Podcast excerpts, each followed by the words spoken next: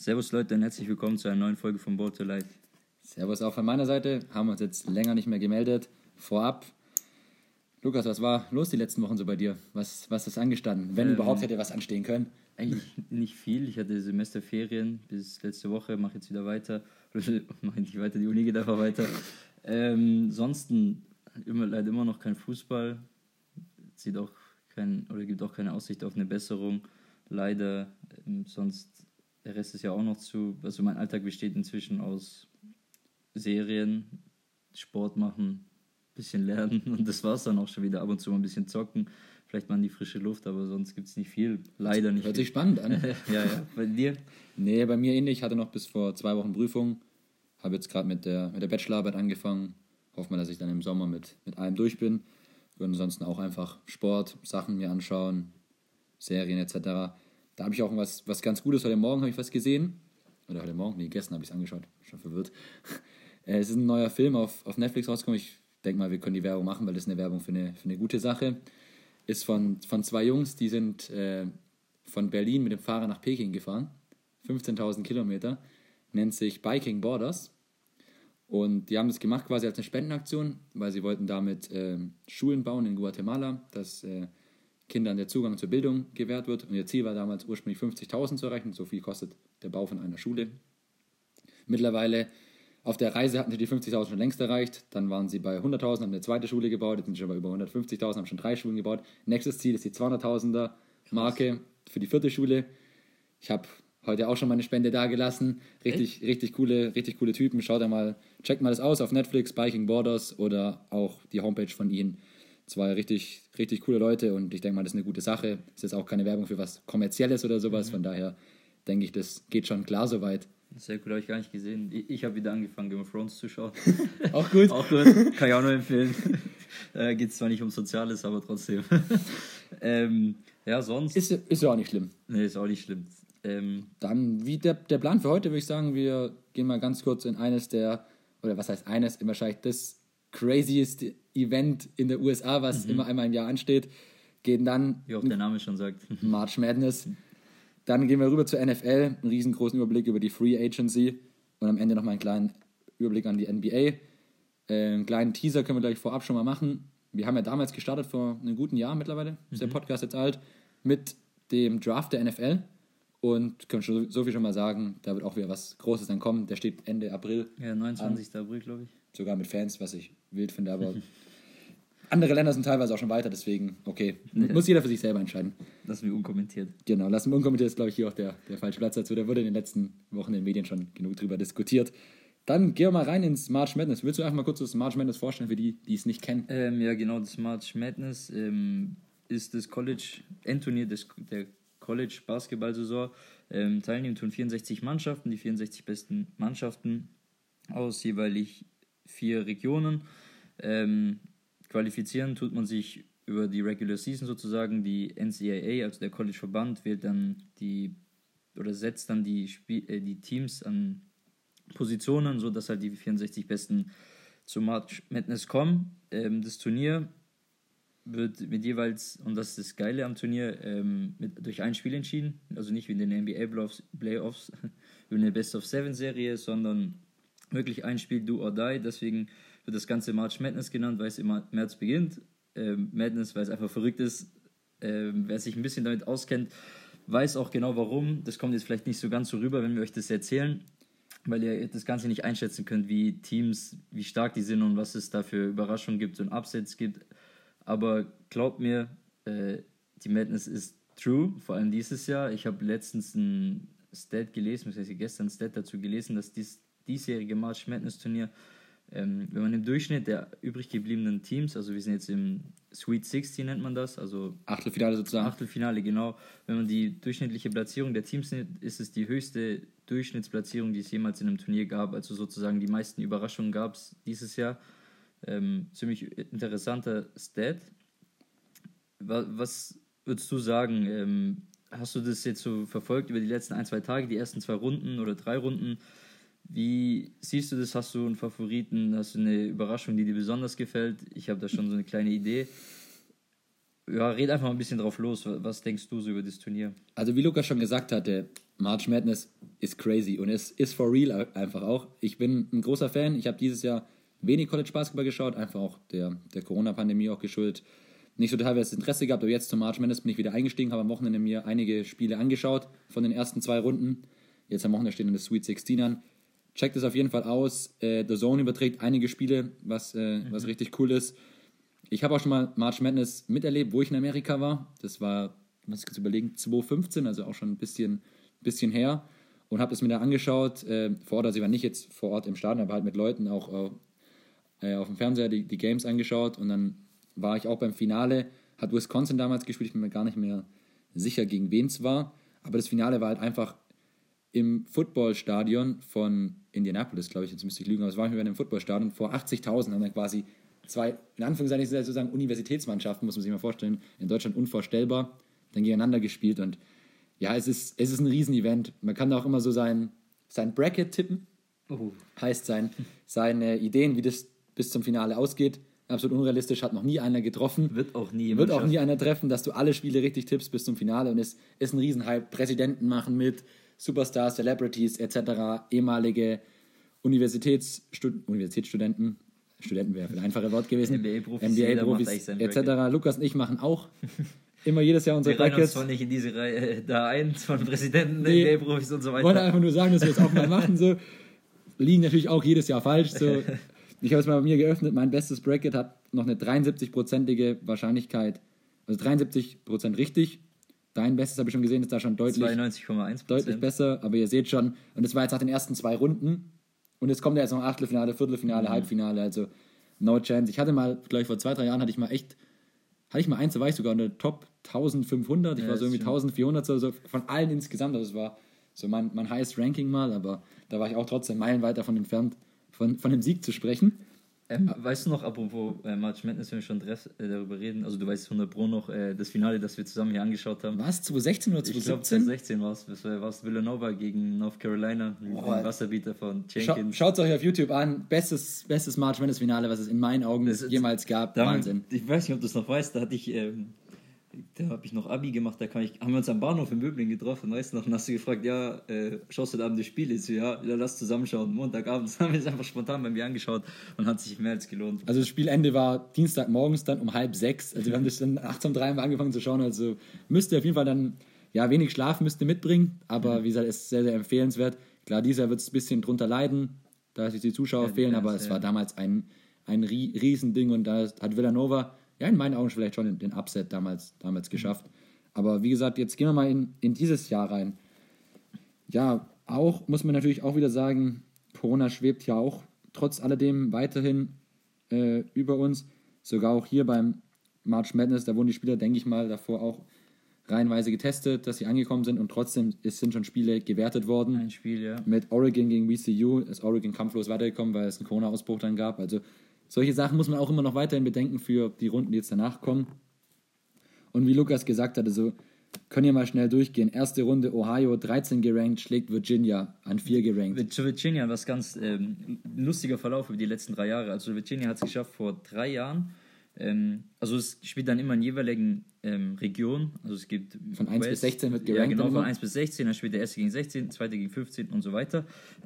1 ist dann immer natürlich der, der Favorit absolute Favorit so, und 16 ist dann ja ich schon sind gerade so reingerutscht. Und es gab ähm, bis zum vor drei Jahren, was war es dann 2018, ähm, nee 2019, 2021, ja 2019 hat es noch nie geschafft, ein 16 geranktes Team gegen die Nummer 1 zu gewinnen. Virginia war vor drei Jahren Nummer 1 gerankt, hat in der ersten Runde gegen Nummer 16 verloren. Letztes Jahr wurde Virginia dann Champion. obwohl sie das Jahr davor, als gegen die Nummer 16 verloren haben, dieses Jahr fliegen sie gegen Nummer 13 wieder raus in der ersten Runde. Also das ist so die Achterbahn, was man erleben kann. Was, ja, das ist, das ist brutal. Was dieses Jahr auffällt, ist sind teilweise sehr, sehr viele kleine Unis mhm. mit, mit vertreten gewesen. Natürlich der Riesen-Upset der ersten Runde. Nummer 15 gerankt, Oral Roberts schlägt zwei Ohio State.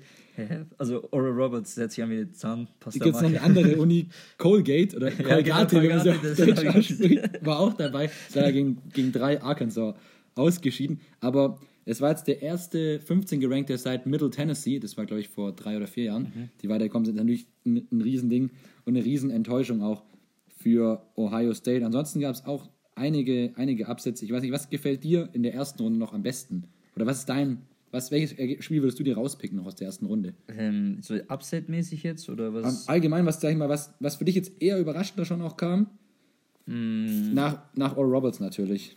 Also was sehr überraschend war, ich schau mal kurz. Ich hätte noch eins, nämlich auch eine kleinere Uni.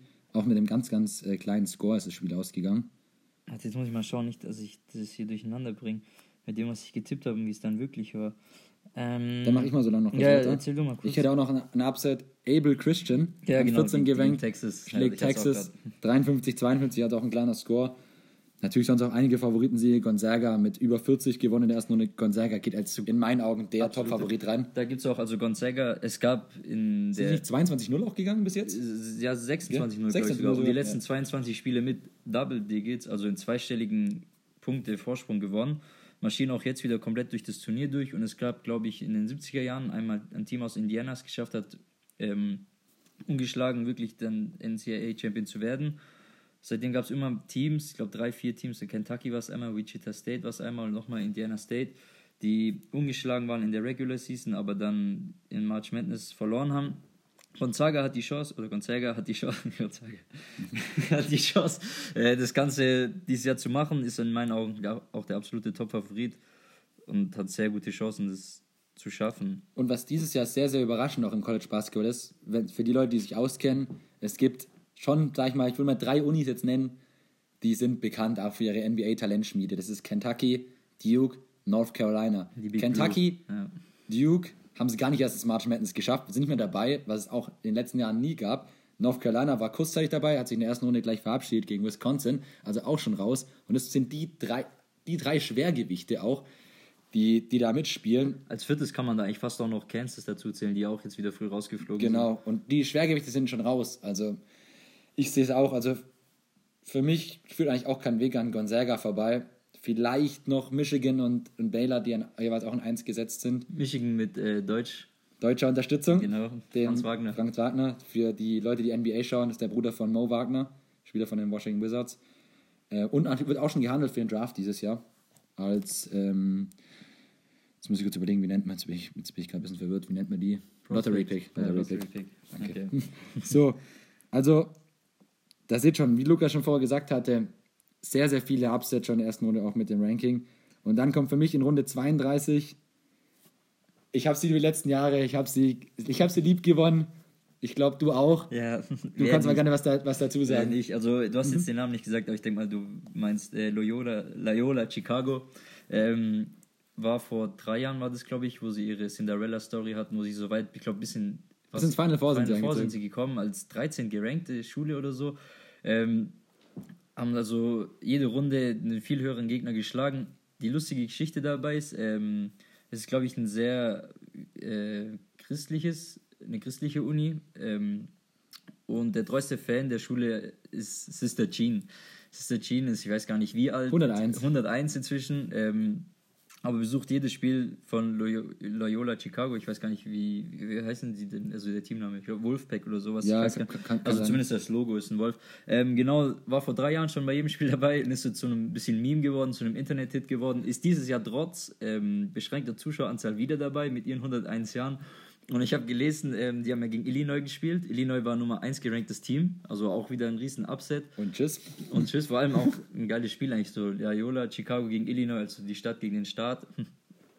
Ähm, also Chicago liegt ja in Illinois. Ja, vielleicht, Ähm, müssen, vielleicht müssen wir mit ja, einer anderen noch Geografie machen. Äh, genau, aber Sister Jean hat vor dem Spiel, also nach dem Spiel hat sie erzählt, dass sie vor dem Spiel gebetet hat, dass Illinois unter 30% Dreier wirft, weil das ihre große Stärke sind und die haben 29% Dreier geworfen. Also, ja, ich kann euch, göttliche Macht. ja, ich kann euch mal ein, ans Herz legen, in YouTube äh, von Loyola, äh, Loyola Chicago Once in a Lifetime nennt sich, äh, der Film geht fünf Minuten und es hat eine kurze Doku über, wie sie es damals ins Final Four geschafft haben. Es war, wie du schon gesagt hast, es war die Cinderella-Story damals. Sie waren so, also davor kannte ich die Uni gar nicht. Also man kannte, die, man kannte natürlich schon einige Unis so, aber die Uni hat mir gar nichts gesagt. Und dann waren sie auf einmal richtig omnipräsent. Ja, und jetzt stehen sie schon wieder im Sweet 16 als 8 gerankt, was vor allem auch sehr, sehr schwierig ist. Im Basketball ist es vor allem im College, Basketball oder allgemein im College-Sport ist es, da ist die Kluft ziemlich groß zwischen den Top-Teams und den weniger Top-Teams, weil halt die guten Spieler untenrum wahrscheinlich oder hintenrum Geld bekommen und, hinten, unterm Und die Unis auch sehr, sehr viel Geld haben. Ja, genau. Ähm, Und auch so für ihre Karriere oder beziehungsweise später für den Draft ist es für die guten Talente besser, wenn man an die großen Schulen geht. Deswegen ist es da schon extrem, wenn mal so ein Team, das an 12 oder zwischen 10 und 16 gerankt ist, ins Final Four vorkommt. Und dieses Jahr haben sie wieder gute Chancen. Die spielen jetzt im Sweet 16, also Achtelfinale gegen Oregon State, die auch an 12 gerankt sind und sind sogar Favorit auf einmal im Turnier. Und das ist sehr, ja, be beachtenswert. Das ist auf jeden Fall. Ja, also ihr seht schon, wir sind schon wieder richtig, richtig im Hype. Ich würde sagen, wir gehen jetzt mal das Sweet 16 kurz durch, tippen einfach mal nur kurz, kurz wer, wer das Spiel gewinnt. Wird wahrscheinlich eh nicht so kommen. Ja, nicht, nicht wundern.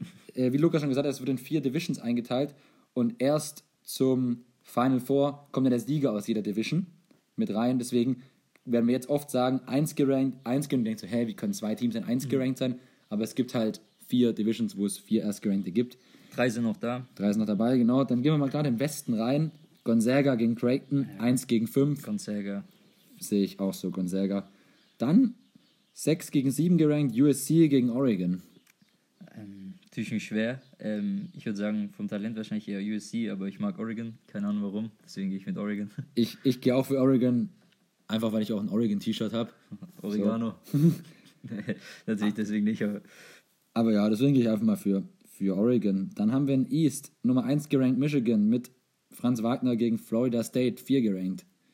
mm, Michigan. Gehe ich, gehe ich auch mit. Und dann haben wir noch U, äh, UCLA 11 gerankt gegen 2 Alabama.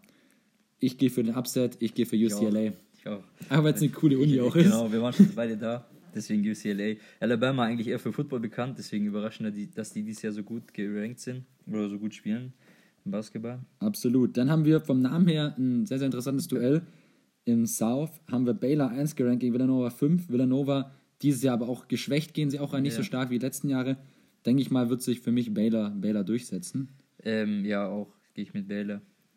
Dann kommt äh, ja aussprachlich ein, ein Hindernis in Amerika, wo sich manche Leute immer wundern.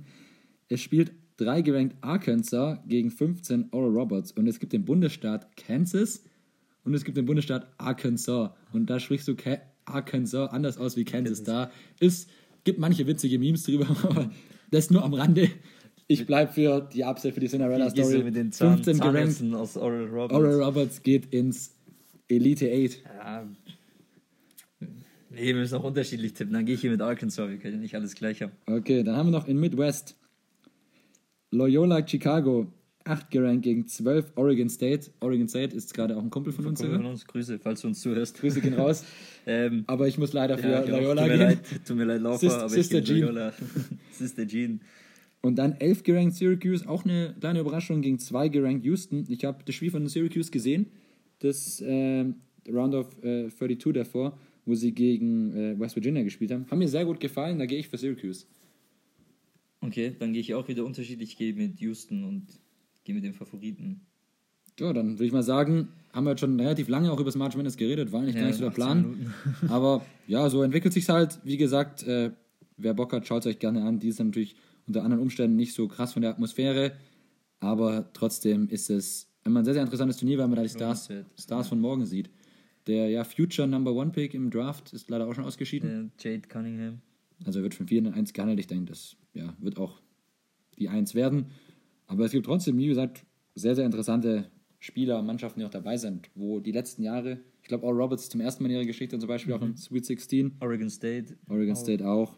Also von dahem her gibt es da sehr, sehr interessante Sachen. Du noch was beizupflichten zur March Madness? Eigentlich nichts großartig. Lass uns das Thema abschließen, sonst verreden wir uns hier wieder nur. Ähm, Was uns gerne passiert.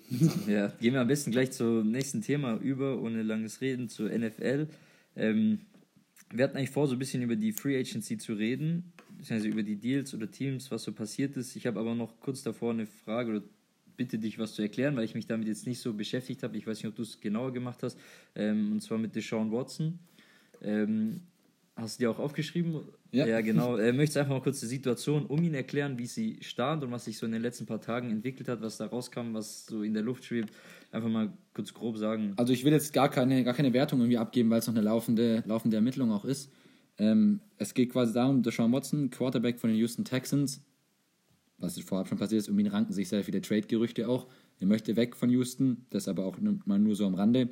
Jetzt haben sich, ich weiß nicht, ob die Zahl jetzt richtig ist, ich glaube es sind 16 oder 17. Zwischen 16, das habe ich noch 16. gelesen, ja. Genau, äh, Masseurinnen ist der mhm. ist, der, ist der Plural, ich bin jetzt gar nicht so sicher, haben sich äh, gemeldet und haben eine Klage gegen ihn eingereicht wegen sexuellen Eingriff, nennt man das, glaube ich. Übergriff. Übergriff, sowas. Oder sexuellen Handlungen, die er quasi gegenüber ihnen gemacht haben soll.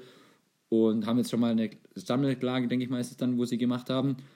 Der Anwalt von Deshaun Watson hat natürlich gleich auch eine, eine Gegenklage, denke ich mal, voreingereicht und ein Statement gesagt. Ja, und deswegen ist es eine, eine laufende Ermittlung, die in Deshaun Watson, die NFL ist, glaube ich, auch schon im Bilde, wie es natürlich aussieht. Wie gesagt, ich will jetzt gar keine Wertung abgeben, weil ich nicht, erstens nicht dabei war und zweitens äh, auch noch nichts äh, bewiesen ist. Deswegen so ist erstmal die aktuelle Situation. Meine Frage da an dich, denkst du, das hat irgendwelche Auswirkungen auch auf, jetzt sag ich mal, die sportliche Situation von der Sean Watson, sei es Trade-Angebote oder dass er überhaupt spielt nächste Saison? Ähm, ich denke, ja, auf jeden Fall. Ähm, das stand eigentlich, beziehungsweise eigentlich hat gar keinen Weg dran vorbeigeführt, dass der Sean Watson nicht getradet wird. Er hat den Trade gefordert. Ähm, ich denke mal, Houston hat sehr gute Angebote auch bekommen. Durch die ganze Situation jetzt denke ich schon, dass Teams sich davon ein bisschen distanzieren, weil halt bei einer, ähm, also auch ohne Klage wird Deshaun Watson wahrscheinlich sowieso gesperrt. Das hat man ja auch bei Ezekiel Elliott oder, Elliott oder so gesehen. Wird er da seine sechs Spiele Sperre bekommen, was natürlich, also ein Team wird nur für Deshaun Watson traden, wenn es nächstes Jahr ein Contender ist. Und Contender kann nicht die ersten sechs Spiele auf den Starting Quarterback verzichten. Deswegen denke ich da schon, dass Teams Distanz genommen haben, solange das ungeklärt ist. Aber auch so natürlich ist es äh, image-schädend. Und jetzt rein nicht, nicht nur vom Sportlichen gesehen, gibt es vielleicht auch Teams, die sagen, okay, auch ähm, wenn das allein, dass sowas im Raum steht, so jemand möchte mich nicht in unserer Franchise haben und so. Ich denke da schon, dass sich das sehr stark auf seinen Trade-Wert beeinflusst hat, ähm, dass Houston da nicht mehr so viel bekommen wird wie davor und auch das Trade-Interesse gesunken ist an ihm. Also das, Teams für ihn traden. Ja, das denke ich auch. Wenn sich natürlich nachher herausstellt, dann bin ich mir sogar auch gar nicht mehr sicher, ob wir ihn überhaupt noch mal, yeah. ins Ganze, überhaupt noch mal in der NFL sehen. Und dann gibt es natürlich auch dafür gute Gründe, die ich dann zu 100% auch dahinter stehe. Wenn das dann wirklich nachher auch alles Absolut. weiß, muss man, denn, äh, muss man abwarten. Aber klar, für Houston natürlich jetzt eine komplett verzwickte Situation. Sie wollten am Anfang erst Deshaun Watson halten, haben sie gemerkt, okay, es klappt nicht, weil er weg möchte. Jetzt sinkt der Wert, wie du gesagt hast, für ihn. So, wie gehen Sie damit um? So, wer, wer gibt den Quarterback? Sie, jetzt, also für mich geht Houston da als absoluter Ver Verlierer aus der Situation jetzt schon raus. Nach der Sean Watson natürlich auch. Houston war eine Mannschaft, die hat in den letzten ein, zwei Jahren ziemlich viel an Draft, Draft-Kapital ähm, für, die nächsten, für dieses und für die kommenden Jahre abgegeben. Ähm, Spieler, clevere Deals. ja, im Nachhinein nicht so clevere Deals. Ähm, und das Ziel war jetzt eigentlich mit der, durch Sean Watson, sich dieses Draft-Kapital wieder zu äh, traden, dass man da den Rebuild ähm, schafft, indem man Sean Watson abgibt. Das fällt natürlich jetzt alles ins Wasser, weil man erstens oder momentan ja gar nichts für ihn bekommt ähm, und des Weiteren wahrscheinlich nicht mehr so viel bekommen wird für ihn. Deswegen sehr bitter für die Texans, dass das sich so entwickelt hat. Ich hoffe, ähm, es zeigt sich als nicht wahr. Man hat es ja schon öfter gehabt, dass sich ähm, Frauen oder ähm, wie soll man das sagen, oder auch, Männer ähm, als sexuelle Opfer gegenüber Sportprofis dargestellt haben, um Geld zu bekommen. Ich hoffe mal in diesem Fall, dass da wieder nichts dran ist. Der Sean Watson, ich kenne ihn persönlich nicht, aber er macht eigentlich so einen ziemlich sauberen Eindruck, wie er sich gegeben hat. Deswegen würde ich mich das schon ziemlich schockieren, wenn da wirklich was dran ist. Aber wenn halt so viele Klagen kommen, dann wird auch schon, denke ich mal.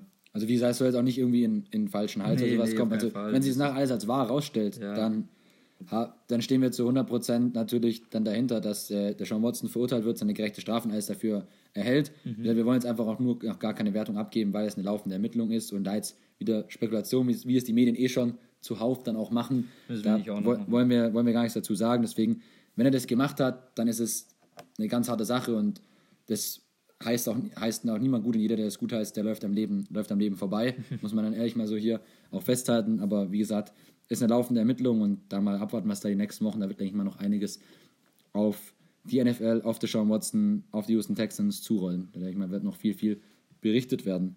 Das schon mal vorab zur, zu dem Thema und dann gehen wir, würde ich sagen, in die Free Agency rein.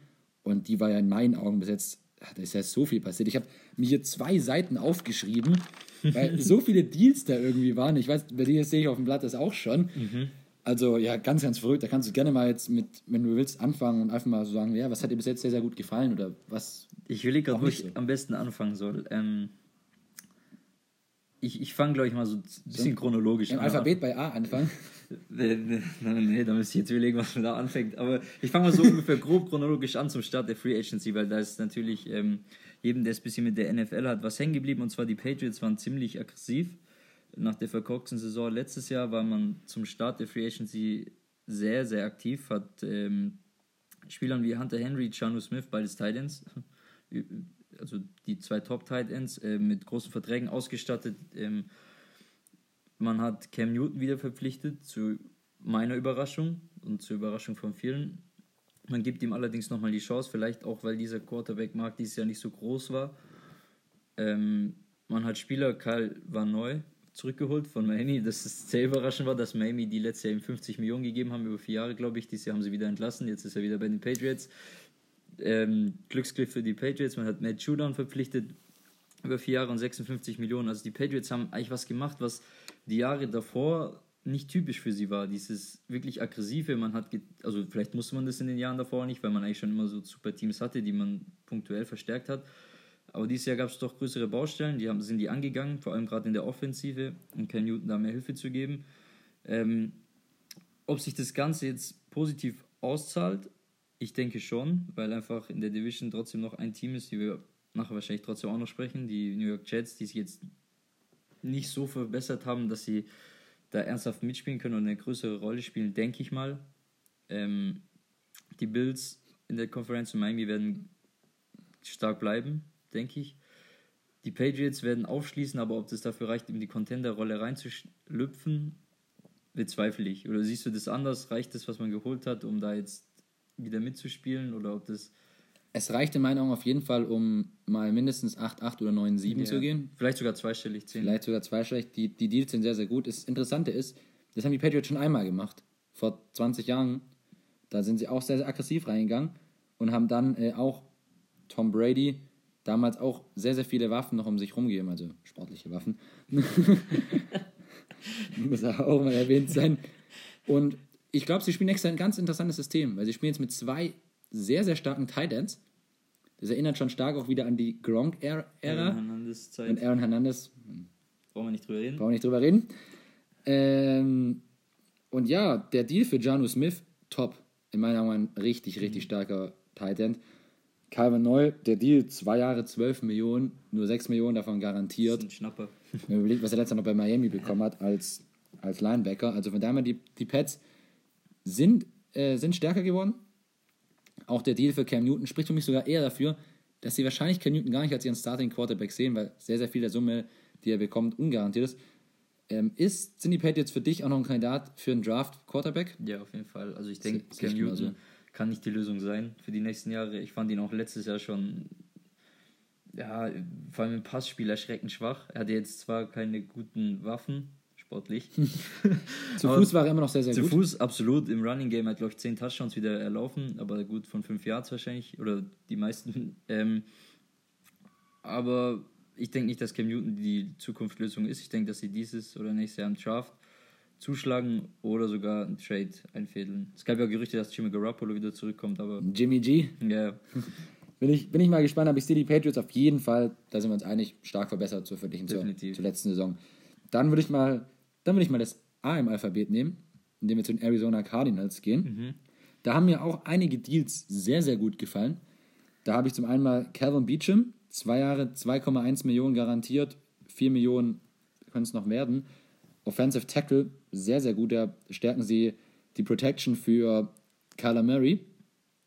Dann geben sie noch äh, natürlich der Deal, der auch in der äh, Free Agency sehr, sehr gehypt wurde. Captain America ist in, bei den Arizona Cardinals eingekommen mit TJ Watt.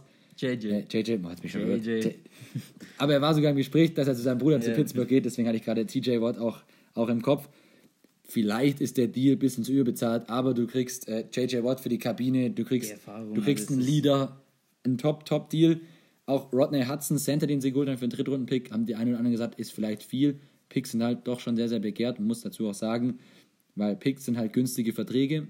Nächstes Jahr sinkt der Cap Space aufgrund von Corona weniger Einnahmen.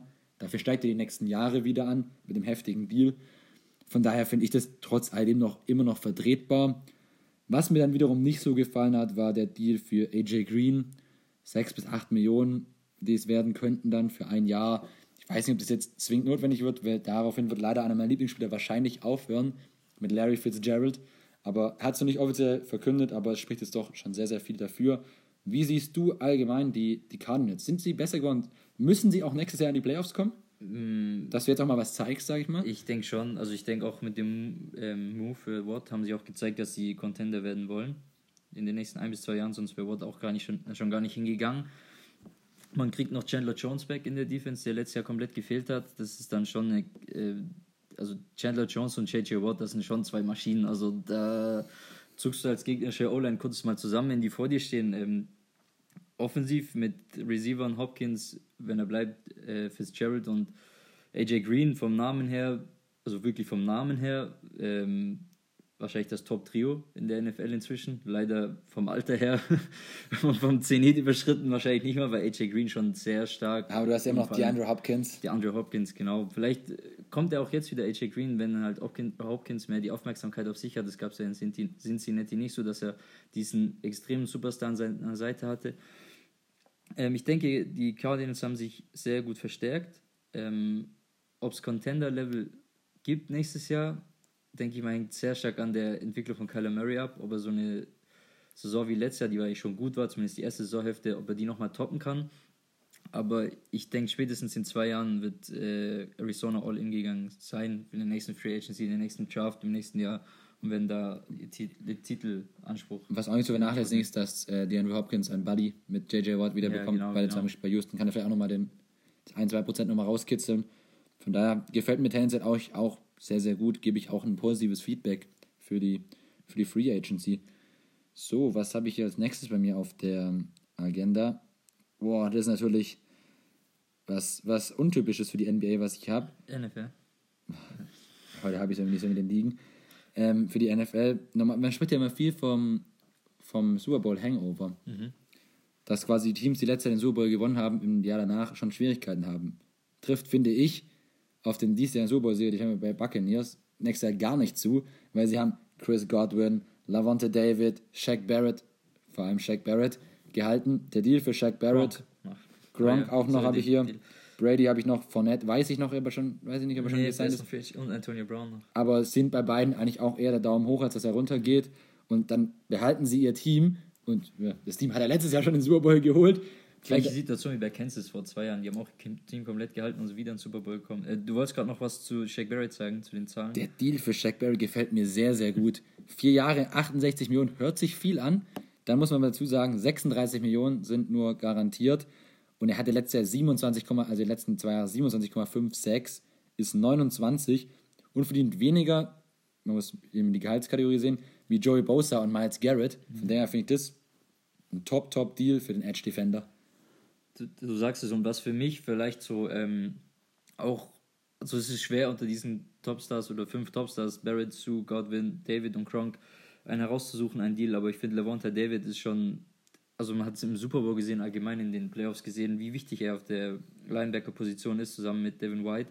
Das ist schon ein sehr krasses ähm, Mittellinebacker-Duo, dass man beide gehalten hat, oder alle gehalten hat, ist eigentlich schon verrückt. Dazu gibt es ähm, eine kleine Geschichte, die, ist ja, die dieses Jahr in der NFL, in der Offseason, ähm, soll man sagen, an Popularität gewonnen hat. Und zwar sind das äh, ich Void-Jahre, nennt man es, glaube ich. Hast du davon gehört? Die Nee, Umstrukturierung von den Verträgen. Das ah, ist- okay, doch, ja. das haben zum Beispiel Superstars wie Mahomes oder Brady auch gemacht, dass ihr Basisgehalt in den Bonus umgewandelt wird und so wird ähm, Void-Jahre hinten dran gehängt, also Jahre, die dann verfallen. Und so kann das Cap, die Cap-Space geringert werden. Ähm, Stimmt, da ist, da ist mein Team gerade auch dabei. die Cream Air waren Rogers. für Rogers. Das bleibt um kurz einen Seitensprung zu machen. Ähm, da habe ich gelesen, dass sie das mit Rogers machen wollen.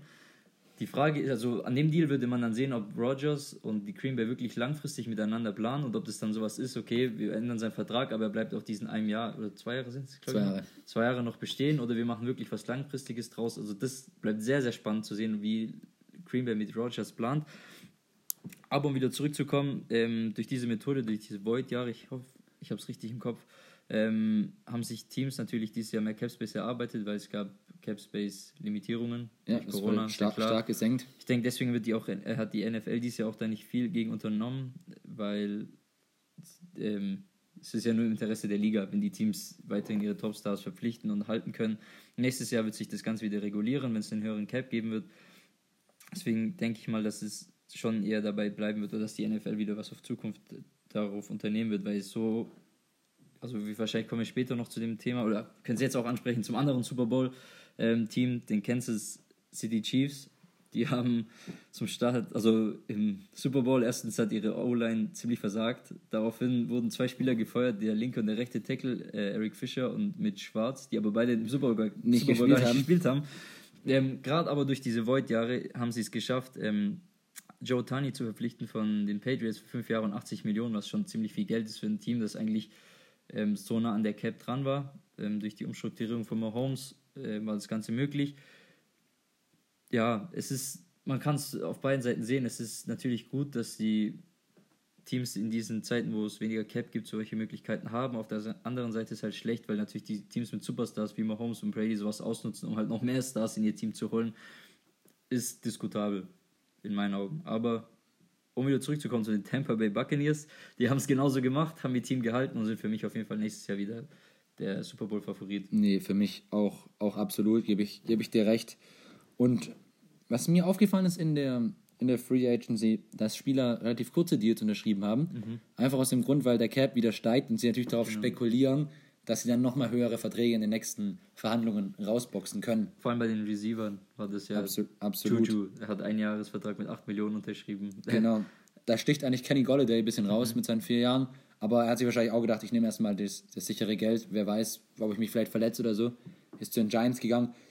Habe ich jetzt gar nicht auf gute oder schlechten Deal, ist für mich so, ja, passt. Ist ein Upgrade. Ist ein Upgrade. Ist viel Geld, aber ist ein Upgrade. Ja, weil es in der Effekt auch viel ist, deswegen habe ich ihn jetzt nicht als, als guten Deal drin. Und wer weiß, wenn sich ähm, der Cap in den nächsten Jahren wieder, ähm, wie sagt man da jetzt? Erhöht. Erhöht.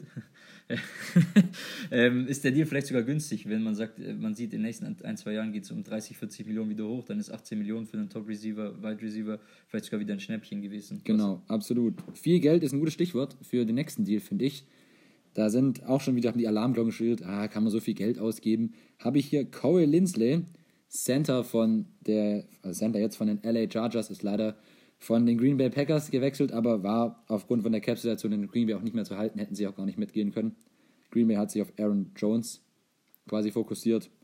Kann man darüber schreiten, ob man Running Backs bezahlen muss oder so viel bezahlt, aber ist ein anderes Thema. Cole Lindsley kriegt jetzt als Center bei den Chargers fünf Jahre 62,5 Millionen, also oh, 62,5 Millionen.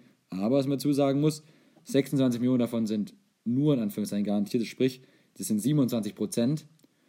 Und da sieht man dann schon, dass es schon doch finanziell ein guter Deal ist, weil die Chargers könnten nach zwei, drei Jahren aussteigen aus dem Deal, ohne dass sie was verlieren würden. Von daher muss man immer noch genauer die Details anschauen. Das ist auch so eine, ja, was Besonderes am US-Sport, dass jeder eigentlich die Details immer einsehen kann, weil alles immer so öffentlich ist, was man sonst hier teilweise auch gar nicht kennt aus den Sportligen. Wie stehst du zu dem Deal?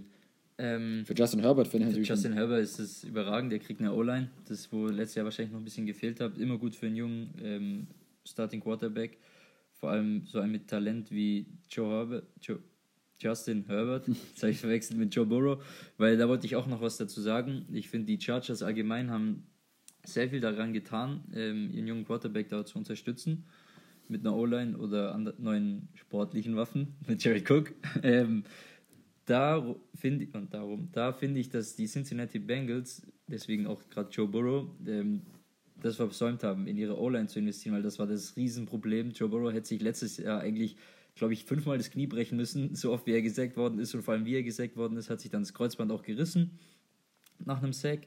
Ähm, Finde ich nicht gut, dass die Cincinnati Bengals da so wenig investiert haben. Klar gibt es noch den Draft und den einen oder anderen guten Tackle, wie zum Beispiel Penay Saywell, wenn ich ihn richtig ausspreche trotzdem sehr hohes Risiko, sich darauf zu verlassen und dem jungen Quarterback, der von einer Kreuzbandverletzung zurückkommt, wieder so ins kalte Wasser zu werfen. Absolut. Ich finde es auch ein guter, guter Punkt. Dann können wir gleich auch eher zu den schlechten Deals auch langsam, langsam rübergehen. Ich würde es mal ganz kurz so machen. Ich lese noch zwei, drei gute Deals in meinen Augen vor. Wenn äh, du sagst, nö, das sind keine guten Deals, gerne dazwischen grätschen. Wenn nicht, kannst du auch noch welche, wenn du hast.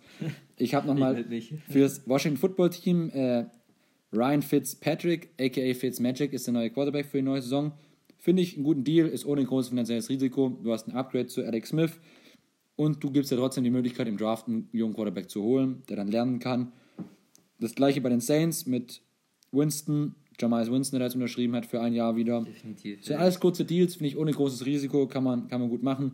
Und auch die New York Jets, die sehr, sehr belächelt, belächelt werden, haben in meinen Augen für Corey Davis, Wide Receiver, Carl Lawson, Defensive End, gute, gute Deals gemacht, nicht zu viel bezahlt. Sie waren ja in, in früherer Vergangenheit dafür bekannt, auch mal Leuten viel zu viel bezahlen, wie CJ Mosley oder Ja, Livian der Bell. ganze ein Spiel, glaube ich, hat er gemacht. Genau. Oder zwei Spiele in zwei Jahren. Und noch John Johnson III, Safety für drei Jahre bei den Browns unterschrieben, bei den Brownies und da kriegt er 24 Millionen, war der beste Safety auf dem Markt. Genau, was sind noch deine Eindrücke dazu? Ähm, kurz noch zur Ergänzung auch zu den New York Jets. Ich hatte sie ja vorher so ein bisschen schwach geredet. Ähm, das war nicht so gemeint. Sie gehen in die richtige Richtung, aber sind natürlich noch lange nicht auf einem Level, wo man an die Patriots, äh, Bills oder Dolphins rankommt. Ähm, ich habe gestern dazu was gelesen, hat gerade Corey Davis gesagt, der neue Wide Receiver, ihm wurde gesagt, oder er ist zu den Jets gekommen, weil ihm gesagt wurde, dass nächstes Jahr Sam Donald der Starter sein wird in New York. Okay, interessant. Ja, ich weiß jetzt nicht, was ich davon halten soll. Ich habe die Jets nämlich noch als Quarterback-Kandidat für den Draft. Genau, also es kann ja sein, dass man sich im Draft trotzdem noch einen neuen Quarterback holt, aber mit Donald in die Saison starten wird. Ich finde es auch nur fair, ihm noch eine Chance zu geben. Er hatte nie wirklich Waffen, er hatte nie wirklich Coaches, er hatte nie wirklich ein System, das irgendwo unterstützend für ihn ist. Deswegen finde ich es sehr fair, wenn sie die Chance wirklich gibt, aber bleibt natürlich abzuwarten. Ähm, Und sie haben jetzt natürlich auch einen neuen Coach mit Robert Salah die- na genau. von, Von- de- von den von- 49ers als von davor. Also richtig guten Coach. Genau, dann sollen wir zu den Verlierern gehen in unseren Augen oder hast du noch was zu den Eins hatte ich noch kurz Okay. genau zu den Washington, zum Washington Football Team. Nicht, dass ich wieder falsch Ich finde, ich habe hab mich mittlerweile daran gewöhnt. Ich weiß nicht, ja, ich glaube, die wollen den Namen auch, glaube ich, sogar behalten. Nee, es gab eine Meldung, dass es sich zur nächsten Saison, also 2022, wird Ändert? glaube ich, ändern. Wenn ich es richtig Oh Mann, muss ich wieder ein neues Team gewinnen. Auf jeden Fall, das Washington Football Team, ähm, siehst du die? Fitzmagic ist ein Upgrade über Alex Smith. Halt nicht das Mega-Upgrade, aber es ist ein Upgrade. Siehst du die nächstes Jahr wieder als Division-Sieger? Gerade auch, weil die Giants sich sehr gut verstärkt haben. Sie kriegen Saquon Barkley zurück. Sie haben in der Defense weiter investiert. Sie haben mit Golladay Nummer 1 Receiver bekommen. Denkst du, die zwei machen das Rennen oder denkst du, Dallas kommt mit Prescott wieder zurück? Eagles, weiß ich gar nicht so genau, was die so richtig vorhaben. Ich glaube, die, die Division wird wieder, könnte schon wieder stark in den Schneckenrennen gehen, wieder Mhm. wie letztes Jahr. Ich sehe dieses Jahr das, das Washington Football Team aber auf Platz 2. Für mich werden die Giants da an 1 gehen. Mhm. Einfach, weil sie auch liefern müssen, haben auch die Spieler jetzt dazu und jetzt gibt es auch keine Ausreden mehr. Genau, da, danach sehe ich aber auch die, das Washington Football Team und die könnten, wenn es läuft, trotzdem auch wieder, wenn, natürlich je nachdem, wie die Situationen immer sind, gegebenenfalls trotzdem auch wieder in die, in die Playoffs einziehen, weil sie sich trotzdem auch, wie gesagt, verstärkt haben mit Fitzpatrick und sie haben noch mit Curtis Samuel auch noch einen guten Wide Receiver dazu bekommen. Von daher Defense ist sowieso jung und Absolut. nächsten Schritt gehen. können sie, können sie schon schaffen. Sollen wir dann zu den Verlierern gehen? Zu den Verlierern, genau. Ich habe mich schwer getan. Also ich habe eher so ein bisschen auf die Teams geschaut. Für mich stechen hier zwei Teams raus, Ich habe eins. die sich Ja. sehr, sehr darum betteln. Eins von den Teams ist auch eines, was du gerne magst. Ähm, bei mir ist, sind Kandidaten die Chicago Bears oder auch die Las Vegas Raiders, weil für mich die Chicago Bears und Las Vegas Raiders teilweise richtig planlos durch die, durch die Free Agency gelaufen sind. Das sieht man auch an den Deals, finde ich. Ähm, ich habe mir nur die Chicago Bears rausgeschrieben. weil- Also natürlich Las Vegas Raiders, die machen auch ein paar komische Sachen. Aber da habe ich dann so aus, sag ich mal, mit Fanbrille versucht, die Sachen zu verstehen. und habe das jetzt als Nicht-Verlierer gemacht. Aber die Chicago Bears, ich kann es einfach mal vorlesen, um Namen, die sich gehandelt hat und Namen, die, die sie dann bekommen haben, bis wir es abgegeben haben. Also gehandelt wurden für den Chicago Bears Russell Wilson als Quarterback, Trent Williams als Tackle, Kenny Golladay als Receiver. Gekommen ist letztendlich Andy Dalton als Starting Quarterback. Kein Wilson, kein Williams Kein, und kein plus, Golladay. Plus, man hat äh, All-Pro-Cornerback Kyle Fuller ähm, nicht getradet, man hat ihn gecuttet. Also gar nichts dafür bekommen, außer ein Cap-Space. Ich weiß nicht, wie ein Verlierer sonst aussehen sollte. Ja, wenn, natürlich, wenn ich jetzt nochmal drüber nachdenke und mir das so erzählst, nee, führt eigentlich auch kein Weg dran vorbei. Da mache ich auch gleich eine Markierung an eins und setze die Vegas als einen zweiten Verlierer. Ich finde, da brauchen wir gar kein großes Wort mehr drüber verlieren. Da können wir eigentlich direkt auch zu den Vegas Raiders gehen, weil die Deals sprechen für sich. Oder halt auch eben nicht. ja. So, dann gehen wir zu den Vegas Raiders. Was mir da halt ein bisschen so ins Auge gestanden ist, es gab auch gute Deals. Yannick Ngakwe. Ja, und auch John Brown, Wide Receiver, den sie bekommen haben für nur 3,75 Millionen als, äh, für, äh, als garantierte Summe, ist ein gutes Upgrade. Mir sticht da so ein bisschen, ja, es sind drei Starting O-Liner weg. es kam nicht richtig was. Die Protection für K ist schlechter geworden. Also für Derek Carr, Goldberg. Und welchen Deal ich nicht nachvollziehen kann, weil er hat mich letztes Jahr auch sehr, sehr aufgeregt in meinem Fantasy-Team, ist Kenyon Drake wurde geholt. Du hast mit Josh Jacobs, dein Nummer 1 Running Back, den hast du auch gedraftet. Aber was machst du? Du holst noch einen zweiten Running Back, der auch vielleicht den Anspruch für sich hat, Starter zu werden. So, warum stresst vielleicht im Team und Snaps sich gegenseitig wegnehmen, wenn du doch schon Josh Jacobs mit einer richtig guten Saison hattest? Kann ich nicht, nicht nachvollziehen, den Deal. Soll, soll ich es dir erklären? Aus Okay. Fansicht. Wie, wie, es mir, wie Er- ich mir. nachvollzogen habe. Okay. Nee, ähm, ich habe das so natürlich auch gewundert, weil er zwei Jahre 14 Millionen, Ja, 7 ey. Millionen ist brutal viel für einen Backup-Running Back sowieso. Ähm, Josh Jacobs und Kenyon Drake waren zusammen am College, glaube ich. Haben zusammen. Dann jetzt nicht, dass ich durcheinander bringe. Doch, die haben, glaube ich, beide bei Alabama, Alabama gespielt.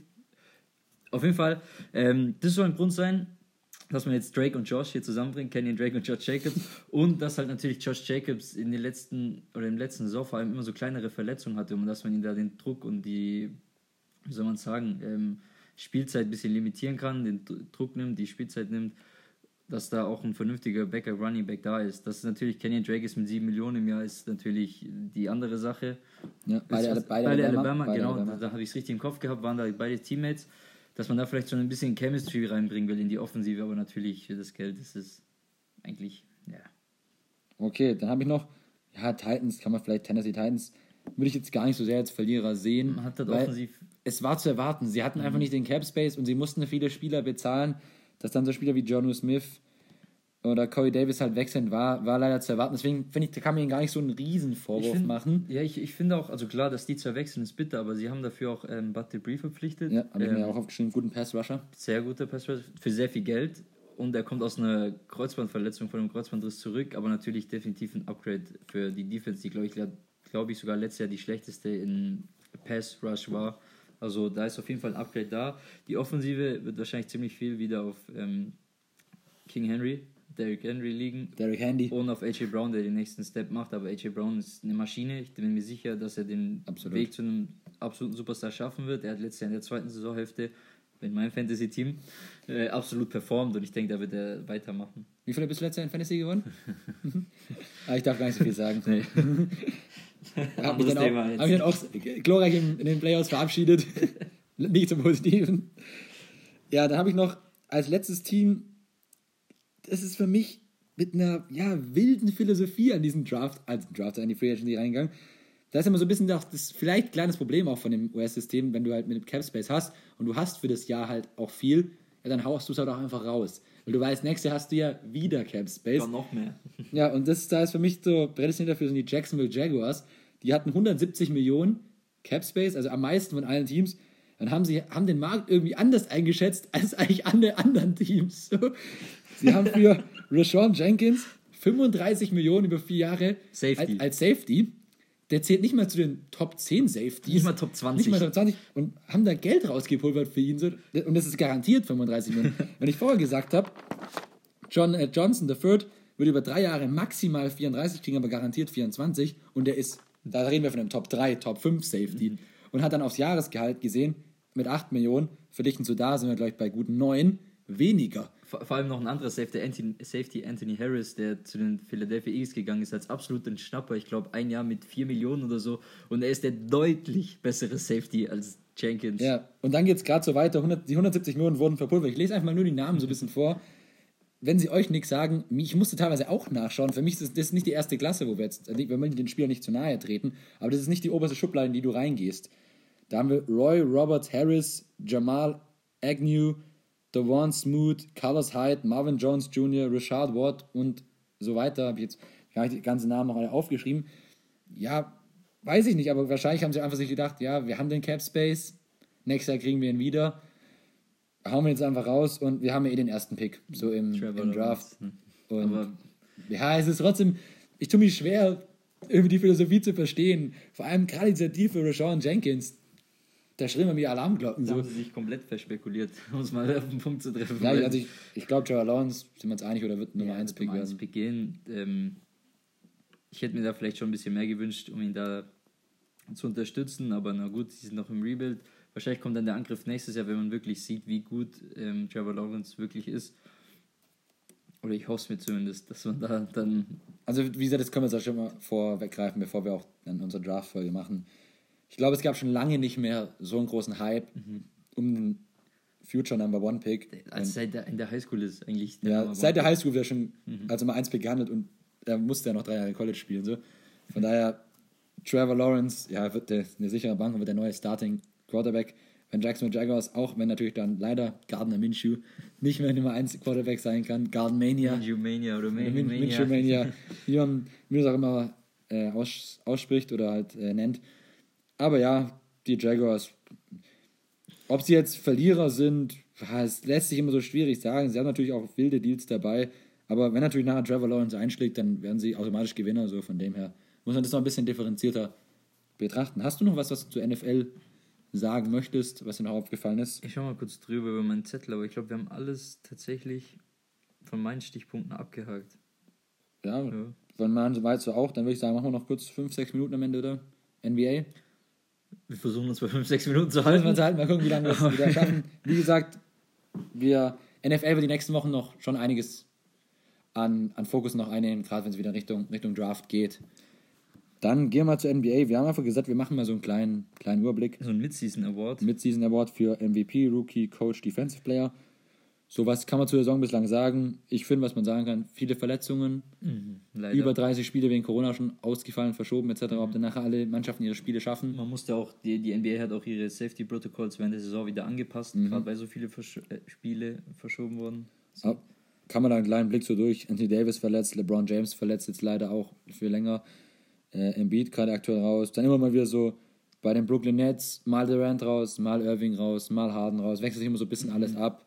Curry fehlt die Woche auch mal wieder. So. Also es sind immer so, so kleinere Sachen, wo die Topstars fehlen. Das ist mir jetzt so ein bisschen erstmal stark aufgefallen. Ja, leider. Ähm, zum Sportlichen hast du ja noch was sagen? Zum Sportlichen. Ähm, ich finde dieses Jahr sehr überraschend. Es gibt einige Teams, von denen man es nicht so erwartet hat, die dieses Jahr sehr, sehr stark performen.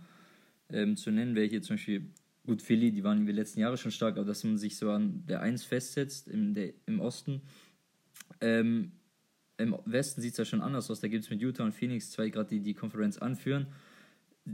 Utah war schon gut die letzten Jahre, aber dass sie jetzt wirklich so dieses Top-Team und zu diesen Top 5 Teams aufgestoßen sind, ist schon eher eine Überraschung. Aber sie haben wirklich was geschafft, über die Jahre hinweg den Kader zu halten mit äh, Mitchell, Gobert, Bogdanovic, man hat Mike Conley schon ein, zwei Jahre im Kader. Ähm, Jordan Clarkson kam letztes Jahr zu als Six-Man, der da absolut super Perform Performances von der Bank bringt. Ähm, Phoenix, die haben dieses Jahr Chris Paul bekommen. Ich glaube, wir haben es noch nicht sagen. Absoluter Gewinnertyp. Man sagt immer so, der beste Leader in der NBA. Ähm, hat aus einem Top, äh, einem Bottom 10 Team ein Top 5 Team gemacht.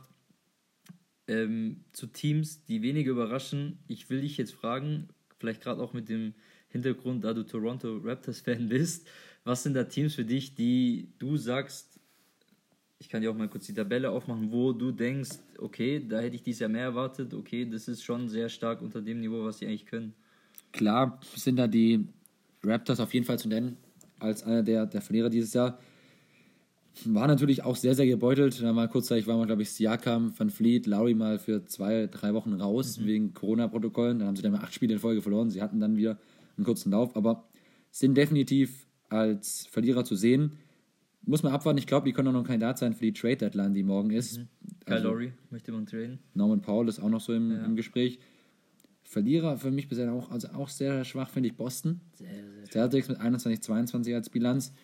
New York Knicks als Gewinner absolut. Sehr gut. Auch, also es gefällt mir, Charlotte. die endlich mal. Ja, im, im Westen würde ich sagen, bis jetzt für mich, aber sind einfach auch schwer reingekommen, wegen, weil Spieler gefehlt haben. Bis jetzt für mich die Pelicans.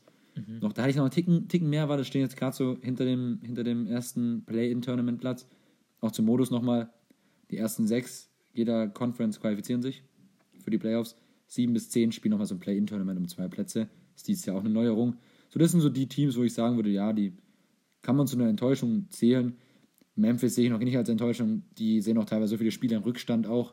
Jamal Rand hat auch so viel gefehlt. Ja, von dem her, das sind so, mhm. Toronto, Boston und vielleicht mit Abstrich noch Pelicans, wo ich sage, ich finde noch als eine Enttäuschung Houston, weil ich finde eigentlich Houston, also der war sehr viel von Verletzungen geprägt, aber an sich, wenn der Kader fit ist, haben die eigentlich einen guten Kader. Man hat John Wall, man hat Oladipo, man hat ähm, jetzt Kevin Porter, Kevin Porter Jr., man Wood. hat Christian Wood, man hat eigentlich eine gute Mannschaft, aber die waren halt alle verletzt, zum größten Teil Eric Gordon. Man hat aber alle teilweise verletzt, man hat inzwischen zeitlich 20 Spiele in Folge verloren, 20 Siege, äh, Spiele in Folge verloren. Das hatten sie eine positive Bilanz. ja, wir stehen jetzt bei 12 zu 30, ähm, vorletzter im Westen. Nur die Timberwolves sind schlechter, aber das ist ja.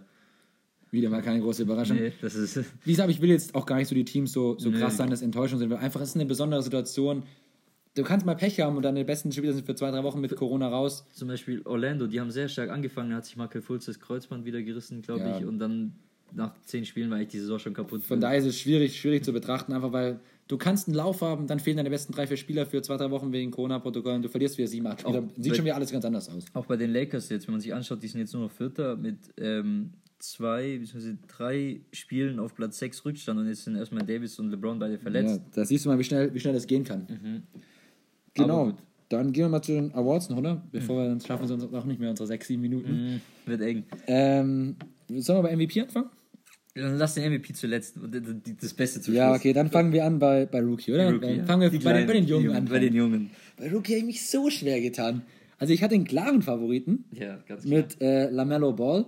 Der hat sich jetzt aber verletzt. Aber wir machen ja die Mid-Season Awards. Also Die bis jetzt, dann ist ja, dann ist ja, Dann gehe ich für LaMelo Ball, klare Kiste. Hat besser eingeschlagen, als, glaube ich, alle erwartet hatten. Ja. Von daher LaMelo Ball. Ich glaube, um dass es fürs ganze Jahr reicht, muss man gucken, ob er nochmal spielt. Aber sind wir uns einig, denke ich mal, LaMelo Ball. ja, also ich habe auch Lamello Ball, er ist ein Franchise Changer. Das war jetzt der erste Ball-Bruder, um den äh, mal wirklich Der Hype real war. Der Hype real war, auch wenn Lawrence jetzt inzwischen ein guter NBA-Spieler ist. Aber trotzdem Lamello Steht auf Platz 5. Abs wie meinst du jetzt? Die Charlotte. Charlotte, Ja. ja. das ist verrückt. Wie gesagt, ein Franchise-Changer. Gut, die haben auch viel investiert mit Gordon Hayward. Und Da haben uns da haben sie aber auch an den Kopf gelangt, weil der Vertrag Aber heftig ist. ja, ich weiß, da haben wir, stimmt, da haben wir noch drüber geredet Ja. in unserem Preview. Ähm, ja, aber ganz klar für mich Lamello Ball zur Midseason bis zu Ende der Saison, falls er nicht mehr spielt. Ähm, mal schauen, ob seine Leistungen dafür reichen. Aber ansonsten, Anthony Edwards hat in den letzten Spielen sehr stark aufgespielt, hat auch ein Ja. 40-Punkte-Spiel. Tyrese Halliburton, den hast du auch, schon ja. in deinem Preview angesprochen, dass er dich für so ein Dark Horse ist. Riesenfan, bin ein Riesenfan von dem Spieler. Ja. Ähm, genau, aber ich denke mal Lamello Ball auf jeden Fall bis Absolut. Dann haben wir noch drei Kategorien. Machen Würde ich sagen, Defensive Play, oder? Defensive Player. Habe mich schwer getan. Eigentlich ist es eine klare Kiste. Man muss eigentlich schon wieder für den Stifle Tower gehen. Aber weil ich ihn als Spielertyp einfach nicht mag und auch so, was er drumherum schon für Sachen abgezogen hat, auch am Anfang von der Corona-Pandemie, habe ich mich hier für Miles Turner entschieden. Mit 3,4 Blocks per Game von den Indiana Pacers und bin gegen Rudy Gobert gegangen. Ich, ich habe, ähm, ich bin mit Rudy Gobert, auch wenn ich ihn nicht mag, aber aus diversen Gründen. Aber er ist für mich der Defensive Player of the Year mit 2,7 Blocks im Spiel. Utah Chaser Nummer 1.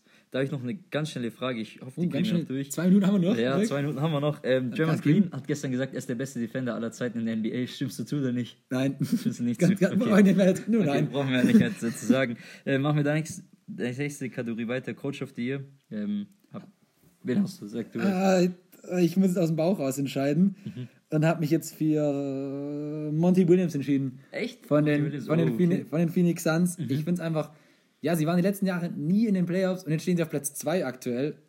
Da finde ich, muss der Coach auch einen gewissen Credit haben. Andere Kandidat wäre noch bei mir Quinn Snyder gewesen, aber ich habe mich jetzt für Monty Williams entschieden. auch Quinn Snyder. Ja, Tabellen, Tabellen, bestes Team. Bestes Team in der NBA. Ähm, kommen wir zu goldenem Abschluss, zur MVP. Oh, du da? da bin ich mit meinem Lieblingsspieler gegangen, mit Damian Lillard. Dame Time. Dame Lillard. Time. Oh. Ich finde es ich find's krass. Oh. Portland steht auf über dem Strich auf Platz 6. Ohne McCollum und Ohne Nurkic McCallum, die meiste ohne. Nurkic. Er legt 30 Punkte im Schnitt auf. Hat schon brutale Games gehabt, auch 50-Punkte-Spiele waren schon wieder dabei. Und wie er sie ohne die Topstars führt, deswegen war für mich die Entscheidung für Dame Dollar. Okay, für mich, ich habe mich zwischen zwei Big Men entschieden. Okay. Ähm, einmal Embiid und Jokic. Im Endeffekt ist für mich Nikola Jokic, weil er einfach, er macht glaube ich 27, 11 und 9 pro Spiel. Das ist geisteskrank, vor allem als Center mit 9 Assists pro Spiel. Er ist einer der Top 5 Passer in der NBA, obwohl er Center ist. Für mich deswegen Jokic. Ähm, das auch zum Abschluss, weil wir haben noch genau 30 Sekunden. Dann bleiben wir zum Abschluss noch ganz Stunde kurz zu sagen: äh, Rest in Peace, Elgin Baylor. Ja, genau, Lakers Legende. Lakers-Legende ist leider vor ein paar Tagen von uns gegangen. Ähm, riesen, riesen Spieler gewesen in der Lakers History, das leider noch als als trauriger Aspekt, aber wir wollen ja jetzt auch nochmal was, was Positives sagen. Zum Ende, das schaffen wir auch gerade noch rein. Also wie gesagt, ihr könnt euch freuen auf viel, viel, viel, viel Draft-Content für die NFL. Und ja, ich hätte schon wieder Bock, dass die NFL losgeht, aber NBA, March Madness, da ist einiges gegeben. Deine letzten Worte, Lukas? Ähm, die Zeit leuchtet auch schon rot. noch ähm, fünf Sekunden. Ich sage einfach ganz schnell, ciao, bis zum nächsten Mal. Ciao, ciao.